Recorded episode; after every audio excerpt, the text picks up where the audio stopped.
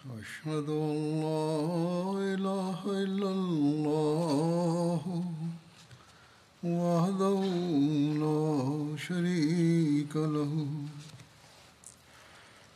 وأشهد أن محمدا عبده ورسوله. أما بعد فأعوذ بالله من الشيطان الرجيم. بسم الله الرحمن الرحيم. الحمد لله رب العالمين. الرحمن الرحيم. مالك يوم الدين. إياك نعبد وإياك نستعين. اهدنا الصراط المستقيم صراط الذين أنعمت عليهم غير المغضوب عليهم ولا الضالين J'évoquais certains événements de la vie du saint prophète Mohammed soit lui, des événements qui sont survenus à l'occasion de la bataille de Badr ou immédiatement après la bataille de Badr. Parmi ces événements figure le mariage du saint prophète Mohammed lui avec Aisha Talanha. C'est pourquoi j'en fais mention ici.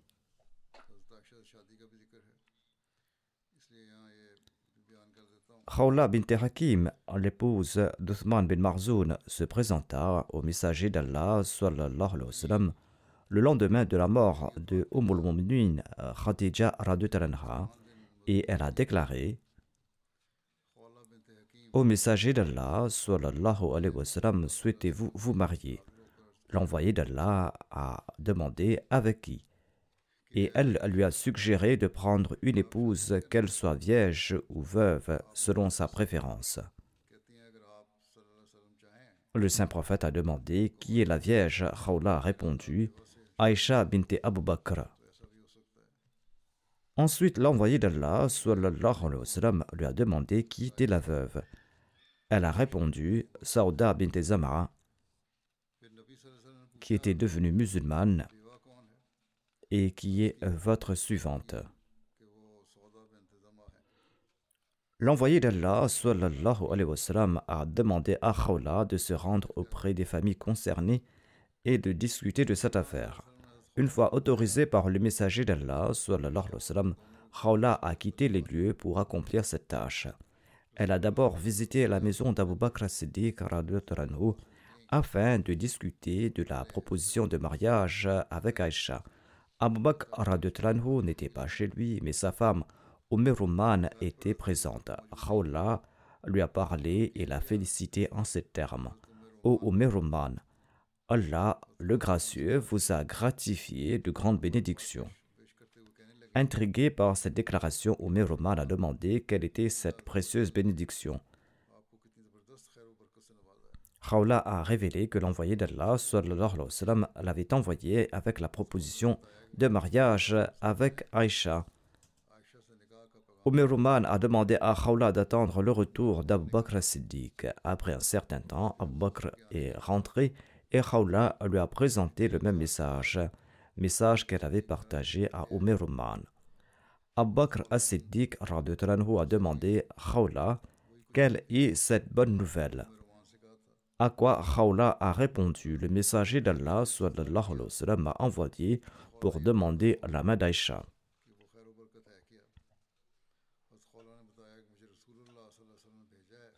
En entendant cela, Abu Bakr Siddiq a demandé Le mariage du saint prophète Mohammed à lui avec Aïcha est-il approprié? Il est la fille de son frère. Khawla s'est rendu chez le messager d'Allah sallallahu alayhi wa sallam et a présenté les remarques d'Abu Bakr Siddiq. L'envoyé d'Allah, paix soit lui, lui a dit Retourne et informe-le que nous sommes frères en islam. Il est certes mon frère en islam dans la foi, mais je peux épouser sa fille conformément à la charia. Il n'y a aucune objection à cet égard. Khawla est retourné en parler à Abu Bakr Siddiq qui a répondu en disant Attends. Il est sorti et Omer Roman a relaté que Motim bin Adi avait proposé son fils en mariage à Aïcha. Elle a ajouté avec conviction par Allah Abu Bakr n'a jamais fait une promesse qu'il n'a pas tenue. Ainsi, Abu Bakr s'est rendu chez Motim bin Adi qui était en compagnie de Mulfata, son épouse. Celle-ci a déclaré Ô Ibn Kahafa, si nous marions notre fils à ta fille, il se pourrait que tu le convertisses à ta religion. Abu Bakr a demandé à Motim bin Adi Penses-tu la même chose? Il s'est adressé à la fois au mari et à la femme. Motim a confirmé en disant Oui, je partage la vie de ma femme. Abu Bakr a quitté Motim et Allah a dissipé toutes ses hésitations concernant cette promesse. Ainsi donc, quand Motim a déclaré que son fils ne sera pas musulman, cette proposition de mariage a été annulée. Abu Bakr as-Siddiq avait le cœur net. Il avait promis à la main d'Aïcha si l'autre famille faisait une proposition concernant leur fils, mais la proposition a été annulée. Ensuite, Abu Bakr a demandé à Khawla d'informer le saint prophète Mohammed lui de son consentement. Khawla a transmis son message et le saint prophète lui a épousé Aïcha Ce récit est consigné dans le Musnad d'Ahmad bin Hanbal.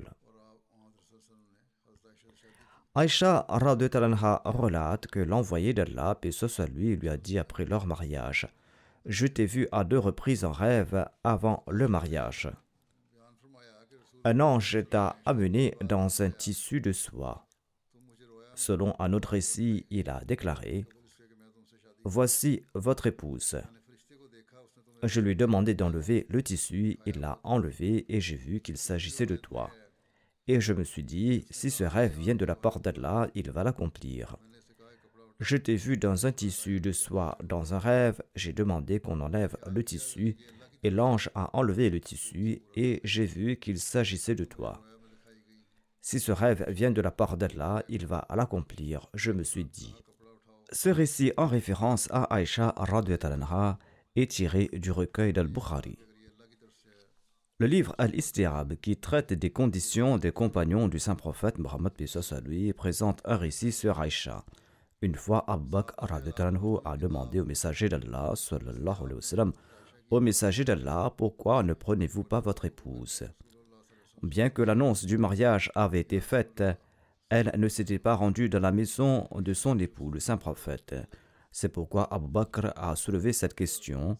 Pourquoi elle ne s'était pas rendue chez le saint prophète, paix soit lui?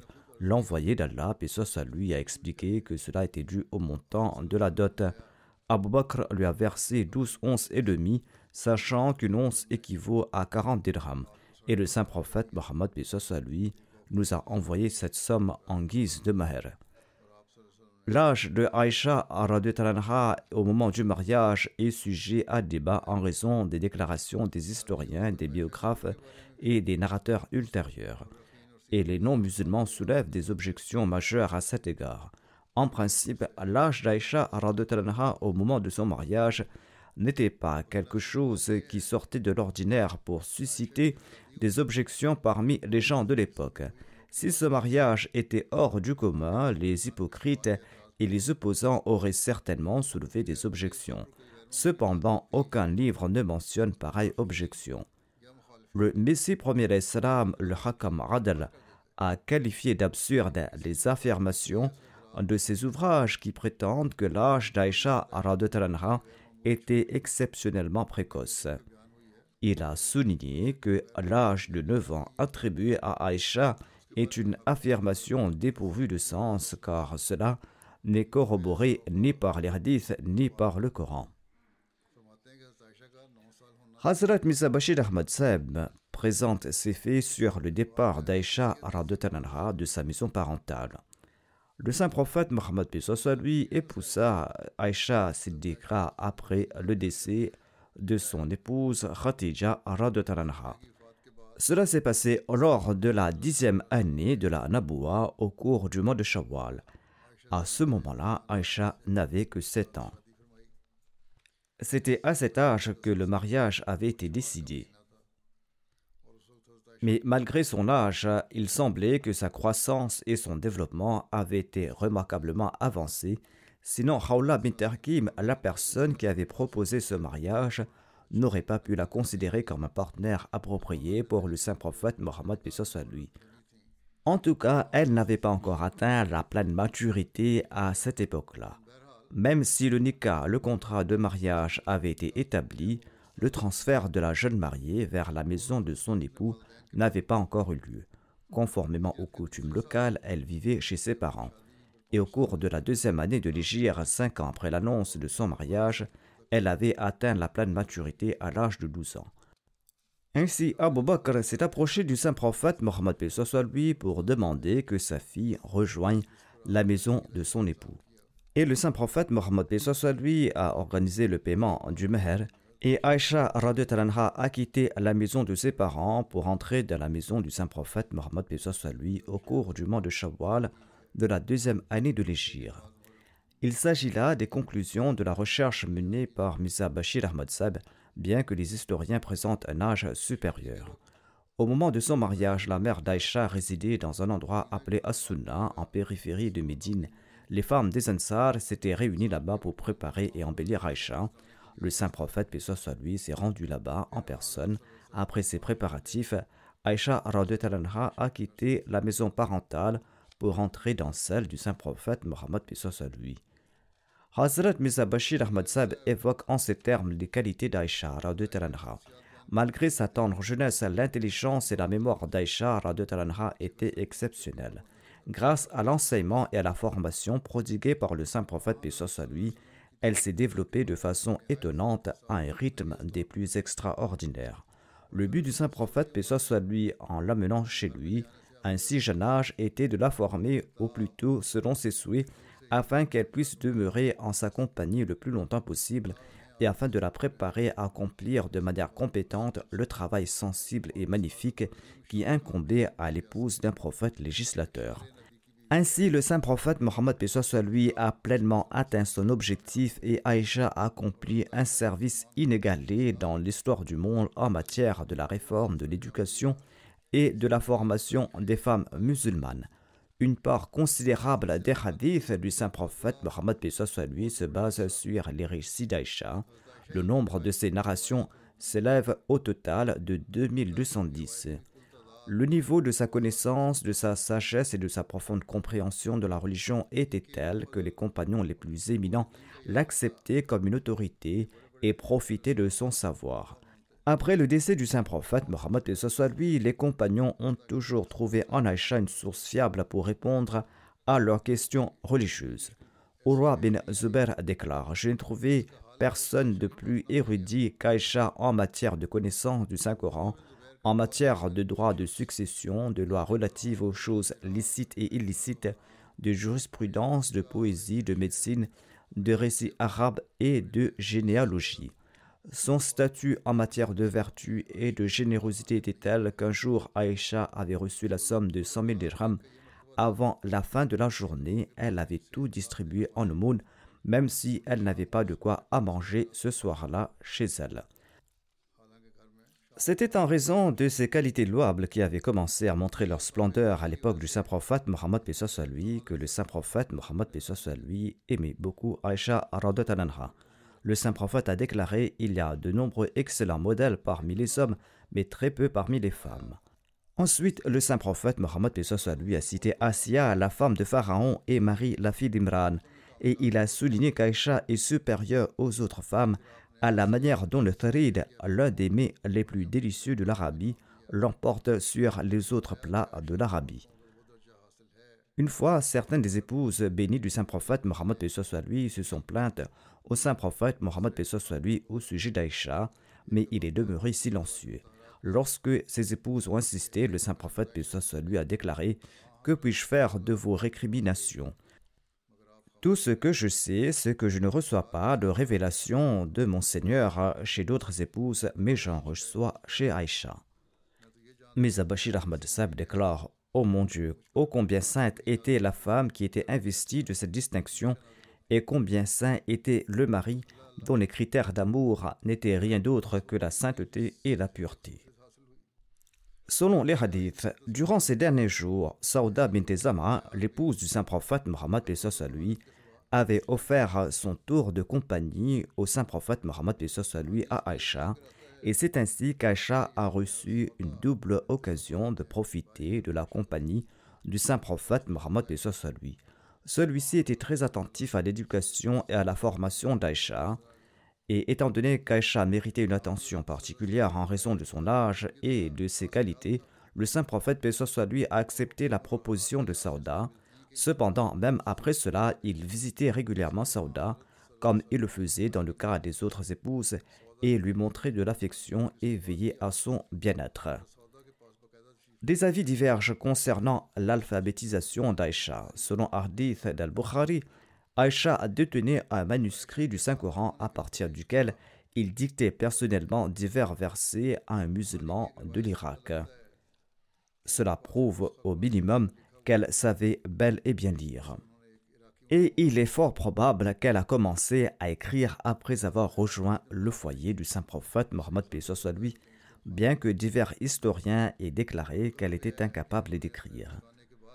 Aïcha a vécu plus ou moins 48 ans après le décès du saint prophète Mohammed à lui, et elle a rencontré son créateur bien-aimé au cours du mois de Ramadan en l'an 58 de l'Égypte, et elle avait à l'époque environ 68 ans.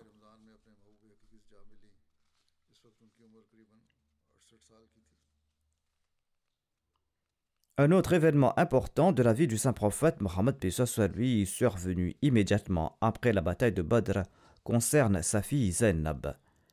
Zainab, sa fille, résidait à la Mecque et elle est venue à Médine plus tard. Le gendre du saint prophète Mohammed lui, Abul As bin Arabi, a été capturé par les musulmans à la suite de la bataille de Badr.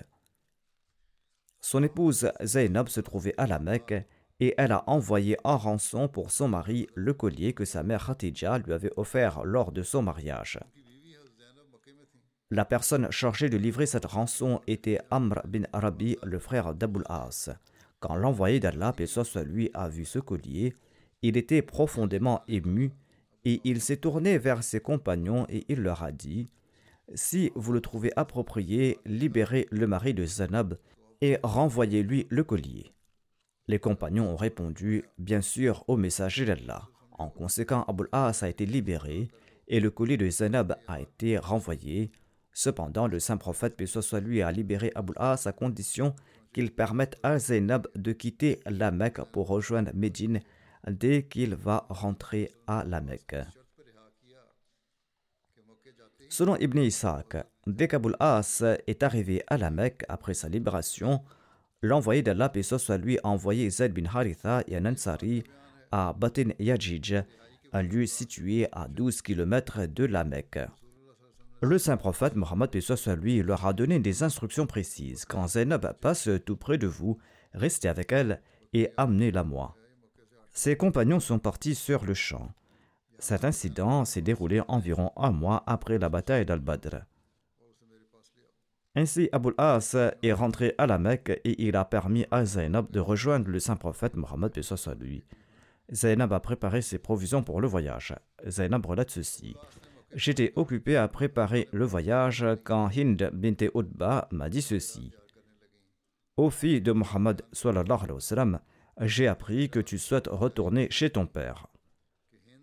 Zainab relate Je l'ai évité en réponse sur ce, elle a déclaré aux cousines Ne prends pas cette attitude. Si tu as besoin de provisions pour ton voyage ou si tu as besoin d'argent grâce auquel tu pourras rejoindre ton père, j'ai tout ce dont tu as besoin, je pourrai t'aider. Ne te sens pas gêné de me le demander. Les femmes ne nourrissent pas les mêmes griefs que les hommes ont dans leur cœur.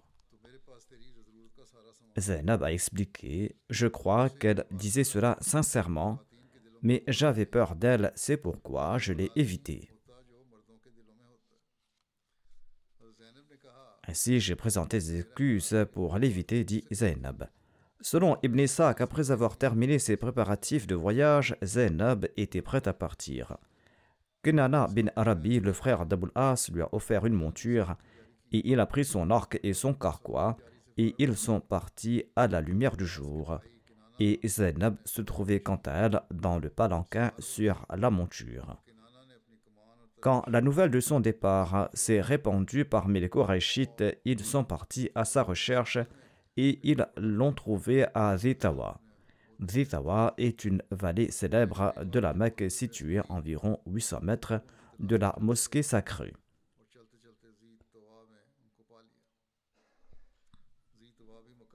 Habbar bin Aswad Fahri s'est approché d'eux et il a effrayé la monture avec sa lance. Malheureusement, Zainab, qui était enceinte, a fait une fausse couche. Son beau-frère a décoché une flèche et s'est assis, avertissant que tous ceux qui vont s'approcher seront la cible de ces flèches. On rapporte également que Habbar a frappé la monture avec une lance, faisant chuter Zainab sur une pierre alors qu'elle était enceinte, provoquant ainsi une fausse couche. Après avoir assisté à ces événements, les gens se sont éloignés de là. Plus tard, Abu Sufyan et les dirigeants de parmi les Korachites sont venus et ils ont demandé à Kinana de ne plus tirer davantage et de pourparler. Ainsi, Kinana a cessé de tirer à l'arc et Abu Sufyan a la reproché. Il lui a dit Tu es parti ouvertement avec cette femme, tandis que tu es au courant de nos peines et tu connais ce qu'a fait Mohammed sallallahu alayhi wa sallam. Si tu emmènes la fille de Mohammed en plein jour, cela sera interprété comme une humiliation pour nous et cela va montrer notre impuissance. Abu Sufyan a dit Je jure que nous n'avons aucune intention de l'arrêter et nous n'avons aucune animosité à son encontre. Il vaut mieux que tu retournes avec elle. Quand la situation sera plus favorable, et lorsque les gens ont compris que nous l'avons ramenée à la Mecque, emporte-la secrètement chez son père. Kinana a suivi ce plan. Selon Ibn Ishaq, Zainab est demeurée à la Mecque pendant quelques jours, et lorsque les rumeurs ont pris fin, il a remis secrètement Zainab à Zayd et à son compagnon pendant la nuit, Zayd a apporté Zainab auprès du saint prophète Mohammed lui en pleine nuit. L'imam Bayhiki a présenté un récit d'Aïcha sur le voyage de Zainab de la Mecque à Médine. Elle relate que l'envoyé d'Allah, soit lui, avait offert une bague à Zayd bin Haritha et l'a envoyé à la Mecque pour prendre Zainab. Zayd a intelligemment remis cette bague à un berger qui l'a transmise à Zainab Zainab a reconnu la bague et a demandé au berger qui lui avait remis cette bague. Le berger a répondu un homme en dehors de la Mecque. Ce, Zainab a quitté la Mecque pendant la nuit. Zaid lui a offert une monture et elle a suivi Zaid jusqu'à Médine. Le saint prophète Mohammed lui disait Zainab est la meilleure de mes filles car elle a souffert à cause de moi. Hazrat Misa Bashir Ahmad Seb présente ce qui suit dans son ouvrage Sirat Khatamun Nabiyyin. Au lieu d'envoyer une rançon monétaire, le saint prophète Mohammed lui a proposé à Abul As d'envoyer Zainab à Médine à son retour de la Mecque. De cette manière, une âme croyante était délivrée de la terre de l'incroyance. Après un certain temps, Abul As est devenu musulman et il a émigré à Médine et c'est ainsi que mari et femme ont été de nouveau réunis. On rapporte que quelques Korachites de la Mecque ont tenté de reprendre Zainab de force lorsqu'elle quittait la Mecque. Lorsqu'elle a refusé, un misérable nommé Habab bin Aswad l'a attaqué d'une manière des plus barbares avec une lance. Le traumatisme et le choc de l'attaque a entraîné une fausse couche. En fait, à cette occasion, Zayd a reçu un choc si profond qu'elle n'a jamais pu s'en remettre complètement par la suite. Finalement, c'est dans cet état de faiblesse et de maladie qu'elle a connu une mort prématurée.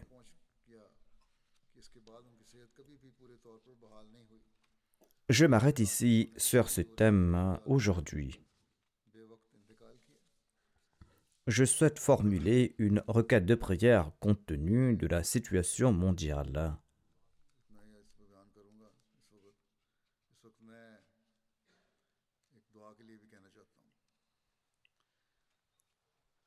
La guerre a éclaté entre le Hamas et Israël depuis quelques jours. Et en raison de ce conflit, à présent, les citoyens des deux côtés, les femmes, les enfants et les personnes âgées ont été tués ou sont tués sans discernement. Selon les lois islamiques de la guerre, tuer des femmes, des enfants ou toute autre personne non impliquée dans les hostilités est strictement interdit. Le saint prophète Mohammed lui l'a proscrit catégoriquement.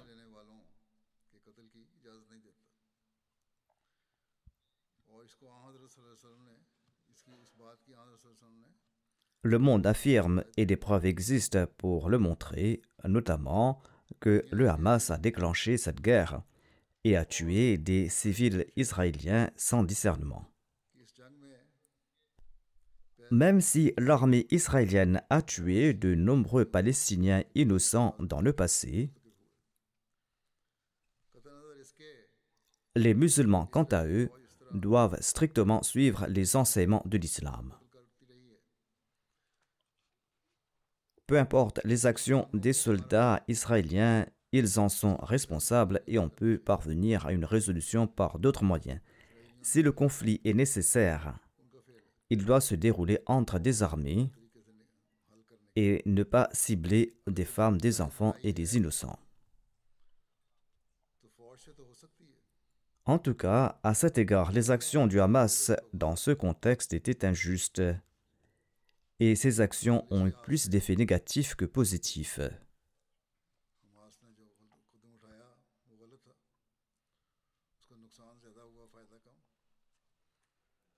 Quelles que soient les actions, si quelqu'un doit payer le prix, c'est le Hamas. La guerre doit se limiter à son encontre. Cependant, les actions entreprises par l'État israélien sont également très dangereuses. Et il semble qu'il n'y a aucune résolution en vue.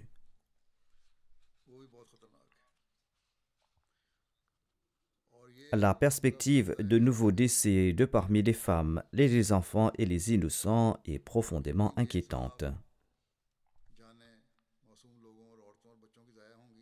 l'État israélien a annoncé son intention de raser complètement Gaza et a procédé à des bombardements continus.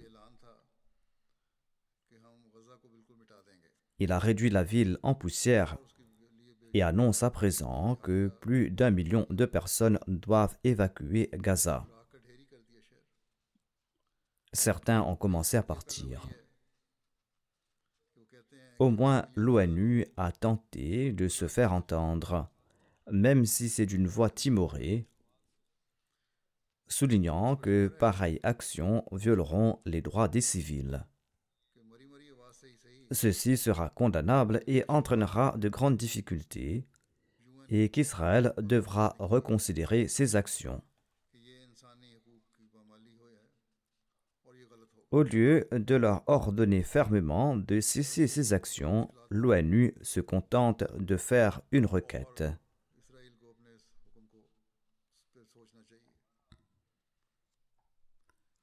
En tout cas, ceux qui ne participent pas à la guerre sont innocents.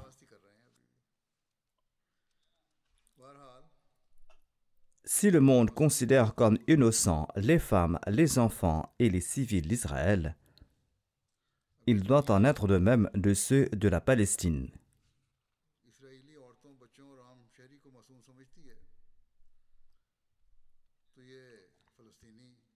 Étant le peuple du livre, les préceptes religieux des Israéliens interdisent pareille tuerie. S'ils prétendent que les musulmans ont tort, ils doivent également réfléchir sur leurs propres actions. Quoi qu'il en soit, nous devons beaucoup prier. L'ambassadeur palestinien qui est ici au Royaume-Uni avait accordé une interview à la BBC affirmant que le Hamas est un groupe militant et non un État ou un gouvernement. L'État palestinien n'a rien à voir avec les actions du Hamas. Néanmoins, il a présenté un point pertinent, notamment que si la justice véritable avait été respectée, ces événements n'auraient jamais eu lieu. Si les grandes puissances n'étaient pas ou ne sont pas coupables d'une politique injuste, pareil conflit n'aurait pas eu lieu dans le monde.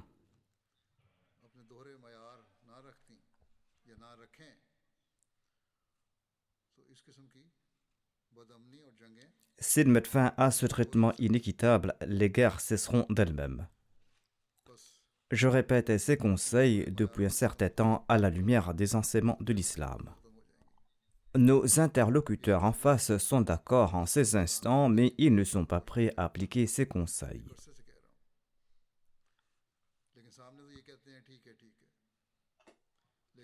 Mettant la justice de côté, les grandes puissances, les puissances occidentales, se préparent à s'abattre sur la Palestine. Et il est question de fournir de l'aide militaire à Israël.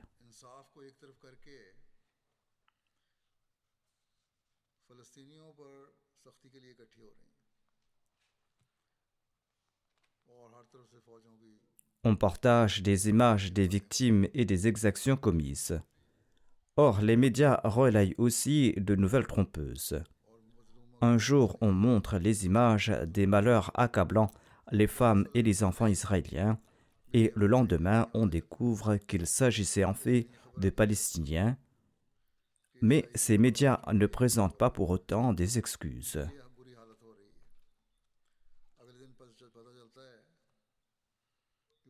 On n'exprime aucune sympathie à l'égard de ces Palestiniens. Ces médias obéissent aux puissants de ce monde et ils se soumettent à leurs désirs. Ils vénèrent ceux qui détiennent les richesses. Après une analyse approfondie, il apparaît que les grandes puissances semblent favoriser la guerre au lieu de chercher à l'éviter.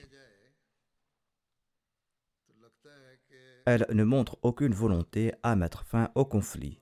Après la Première Guerre mondiale, les grandes puissances avaient établi la Société des Nations dans le but de prévenir des conflits futurs. Or, cet organisme a échoué car ces mêmes puissances n'ont pas respecté les principes de la justice et parce qu'ils ont cherché à préserver leur domination. S'ensuivit la Deuxième Guerre mondiale qui aurait coûté la vie à environ 7 millions de personnes. Aujourd'hui, il en est de même avec l'ONU, créée pour instaurer la justice dans le monde, pour soutenir les opprimés et mettre fin aux guerres. Aucune de ces missions pourtant n'a pas été accomplie. Au contraire, tout le monde ne cherche que son propre bénéfice.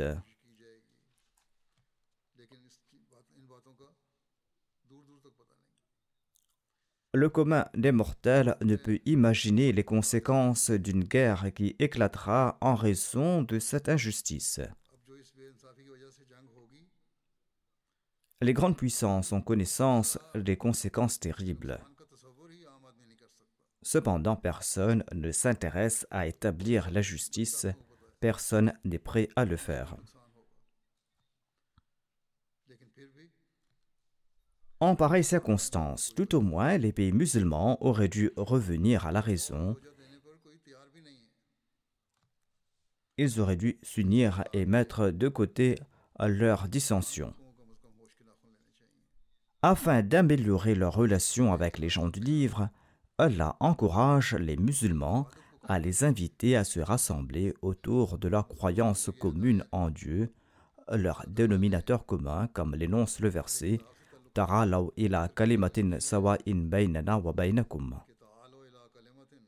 pourquoi donc, en ce cas, serait-il impossible aux musulmans qui récitent tous la même profession de foi de surmonter leurs différences et de s'unir? Les musulmans doivent réfléchir et s'accorder.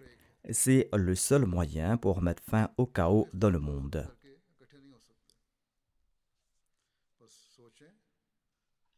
À l'unisson, il faudra qu'ils appellent haut et fort au respect de la justice et au soutien des opprimés. Une voix unie et plus forte.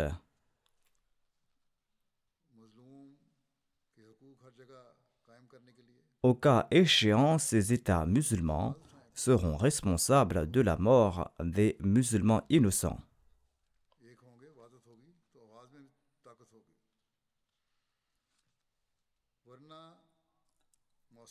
Ces puissances musulmanes ne doivent pas oublier la déclaration du saint prophète Mohammed lui qui invite à aider à la fois les opprimés et les oppresseurs. Ils doivent saisir ce principe. Que Dieu accorde la sagesse aux nations musulmanes, leur permettant de s'unir et d'établir la justice, et que Dieu accorde la sagesse aux puissances mondiales, afin qu'au lieu de conduire le monde vers la ruine, elles tentent de l'en protéger et qu'elles évitent de faire de leurs propres intérêts leur objectif ultime. Sinon, elles ne seront pas non plus à l'abri quand la destruction surviendra. En tout cas, la prière est notre unique arme. Et tout Ahmadi doit y recourir plus intensément qu'auparavant. Certaines familles Ahmadi sont encerclées à Gaza. Qu'Allah les protège et qu'Allah protège tous les innocents là où ils se trouvent. Qu'Allah accorde le bon sens au Hamas et qu'il ne soit pas responsable de l'oppression de son peuple et qu'il ne prime personne. Si une guerre doit avoir lieu, qu'elle soit menée en accord aux principes islamiques. L'hostilité d'aucun peuple ne doit nous écarter de la justice, comme nous l'enjoint Allah.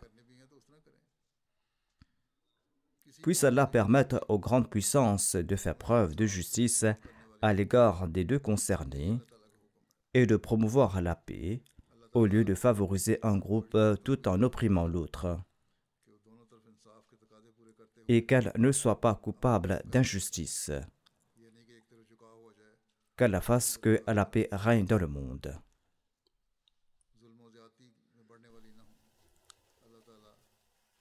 Après la prière du vendredi, je dirigerai deux prières funéraires. L'une concerne un membre qui est décédé ici au Royaume-Uni.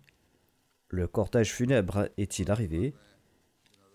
Il s'agit de celui du docteur Bashir Ahmad Khan Saab qui résidait ici au Royaume-Uni dans le quartier de la mosquée Fazal il est décédé récemment à l'âge de 92 ans. Inna dillahi wa inna ilayhi rajoun.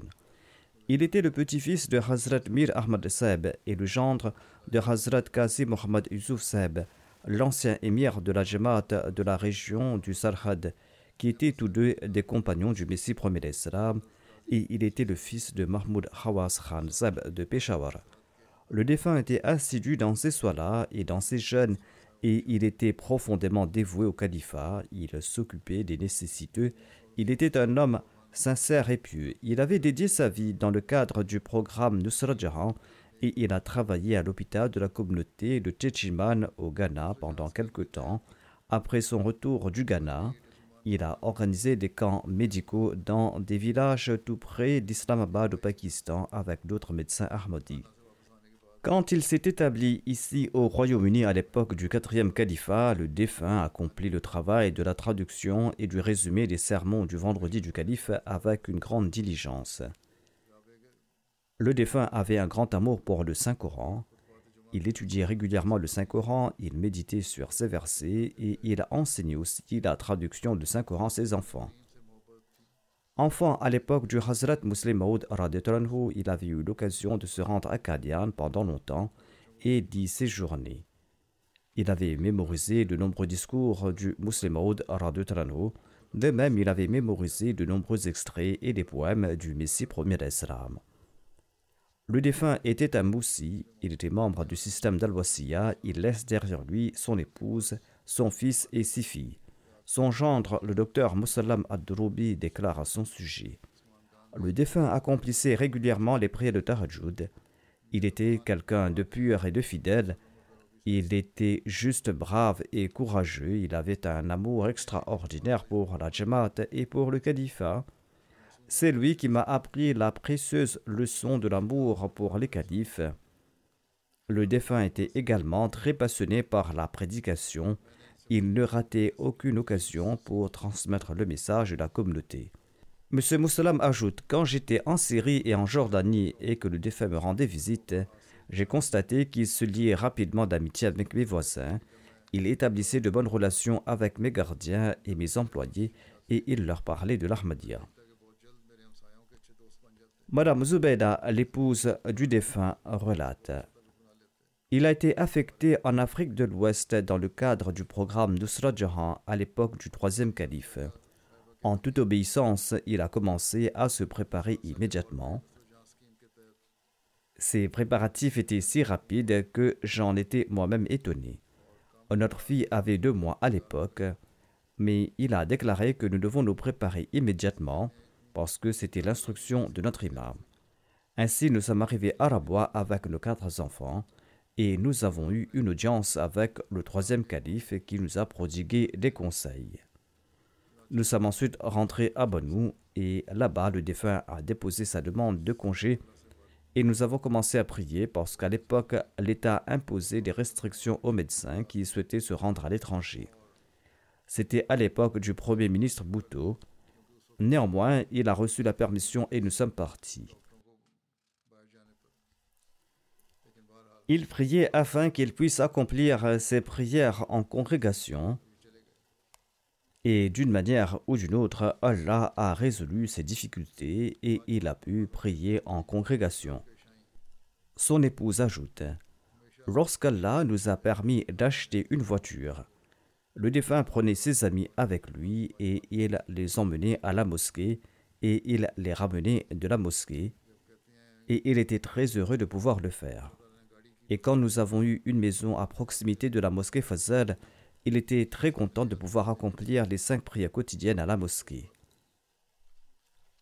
Il cherchait toute occasion afin de pouvoir servir sa foi. Il ne manquait jamais une occasion de pouvoir prêcher, il payait ses cotisations obligatoires à temps et il nous conseillait d'en faire autant. Qu'Allah accorde aux défunts sa miséricorde et son pardon et qu'il permette à ses enfants de perpétuer ses vertus. La deuxième prière funéraire qui est en absence de la dépouille est celle de Wassima Begum Saheba, épouse du docteur Shafiq Singhal Saheb. Shafiq Singhal Saheb était l'ancien émir de la Jamaat de la région de Multan. Il a servi comme Naib Wakil Tasnif. La défunte est décédée à l'âge de 89 ans. Elle était moussia, elle laisse dans le deuil son mari et ses trois fils. Son mari, le docteur Mohamed Mohamed Shafiq Segal, écrit à son sujet. Ma femme était la petite fille de Hazrat Sheikh Mushtaq Ahmad Saheb, un compagnon du Messie premier d'Islam. Elle était la fille euh, de feu le juge Sheikh Bashir Ahmad Saheb de Lahore. Elle était également la nièce de Seyda Wassim Sahiba. Elle était dévouée au califat à toute époque et elle a toujours été loyale au califat à toute époque. Son petit-fils Muhyiddin écrit ceci. Ma grand-mère avait un grand esprit de sacrifice. Elle lisait fréquemment le Rouhani Khazain. Mon grand-père avait dédié sa vie pour servir la communauté. Il était un Wakfi Zindagi. Et un jour, j'ai demandé à ma grand-mère si elle était elle aussi un Wakfi Zindagi elle a répondu que les califes ont dit que les épouses des Wakifin Zindagi sont également des Wakifin Zindagi. Aïcha, la belle-fille de la défunte qui est aussi sa nièce, déclare Ma tante était très amicale et aimée de tous. Dans le serment de la Lejna Imaïla, les femmes promettent de sacrifier leur vie, leur fortune, leur temps et leurs enfants, et la défunte était un exemple de l'accomplissement de ce serment. Après mon mariage, ma tante m'a donné des conseils sur de nombreux sujets. Elle m'a également enseigné la traduction mot à mot du Saint-Coran.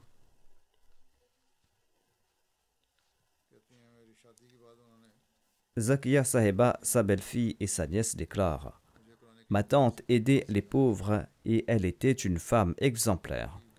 Elle aimait tout le monde. Elle ne s'opposait jamais à ce que disait son mari. Elle était une grande bienfaitrice qui était toujours prête à aider les autres. Naïma Jamil Saheba, la sœur de la défunte, relate Elle était gentille envers moi comme une mère. J'étais veuve à l'âge de 50 ans, mais Allah me l'a envoyée comme un ange. Elle m'a toujours aidé en toute occasion et elle m'a toujours guidé.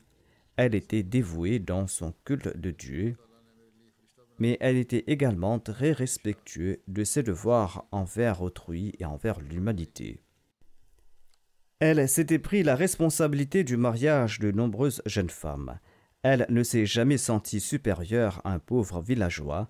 Elle soutenait de son mieux financièrement ses employés dans le besoin. Qu'Allah lui accorde sa miséricorde et son pardon, et qu'il permette à ses enfants de perpétuer ses bonnes œuvres.